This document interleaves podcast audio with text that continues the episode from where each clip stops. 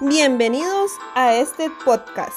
El día de hoy vamos a continuar hablando acerca del ahorro. Recordemos que ahorrar significa guardar una parte del dinero o lo que tengamos, evitando un gasto que no sea necesario. Así, por ejemplo, se me ocurre...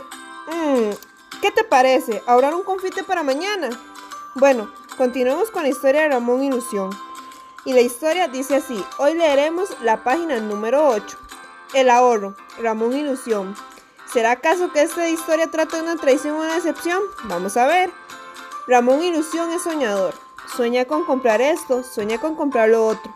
Pero eso no basta. De todas las cosas que quisieras tener, escoge solamente una.